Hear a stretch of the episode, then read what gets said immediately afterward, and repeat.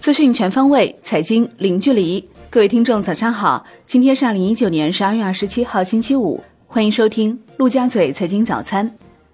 宏观方面，财政部表示，坚决落实落细减税降费政策，深入分析减税降费政策的减收影响。有条件的地方，依法依规有序组织国有金融机构和国有企业上缴利润，加大国有资源资产盘活力度。央行公告称。临近年末，财政支出力度加大，银行体系流动性总量处于较高水平。周四不开展逆回购操作。Wind 数据显示，当日有三百亿元逆回购到期。Shibor 多数走低，隔夜品种下行九点五个基点，报百分之零点八四八。交通部表示，明年交通运输将完成铁路投资八千亿元，公路水路投资一点八万亿元，民航投资九百亿元。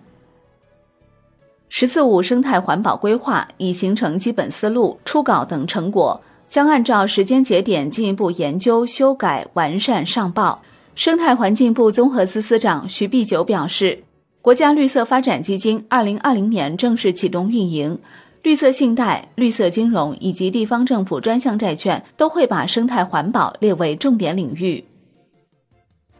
国内股市方面。上证指数收涨百分之零点八五，深证成指涨百分之零点七二，创业板指涨百分之零点五二，两市成交五千零三十六亿元。全国人大常委会办公厅拟于十二月二十八号上午十时就证券法修订草案等举行新闻发布会，证监会有关负责人将出席发布会并回答有关问题。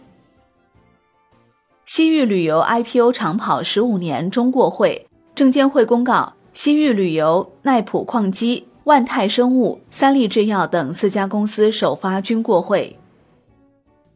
京沪高铁披露招股意向书显示，二零一九年预计净利润一百一十亿元到一百二十亿元，同比增长百分之七点三四到百分之十七点一；营业收入三百一十五亿元到三百三十亿元，同比增长百分之一点一到百分之五点九一。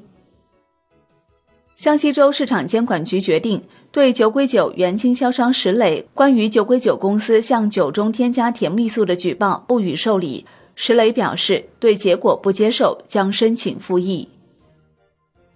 金融方面，银保监会、商务部、国家外汇管理局发布关于完善外贸金融服务的指导意见，鼓励银行、保险机构积极开展外贸金融服务。提供支付结算、融资融信、财务规划、风险管理、关税保证保险、出口信用保险等外贸金融产品服务和外贸金融整体解决方案。银保监会发布《中国银保监会现场检查办法（试行）》，自二零二零年一月二十八号起施行。银保监会发布《关于推进村镇银行坚守定位、提升服务乡村振兴战略能力的通知》。要求村镇银行严格坚守县域和专注主业，不得跨经营区域办理授信、发放贷款、开展票据承兑和贴现。金融监管部门透露，为支持大湾区建设，下一步将协调加快推进广期所的设立，加快推进内地与香港基金互认工作。楼市方面，黄奇帆表示，未来再想靠炒房来赚几倍的概率几乎归零。现在开始，已经连续三年，中国的 M 二每年的增长就是在百分之八到百分之九，很稳健，这样就不会有过多货币进入到房地产的蓄水池。产业方面，经国务院同意，农业农村部、国家发展改革委、财政部及商务部发布实施“互联网加”农产品出村进程工程的指导意见。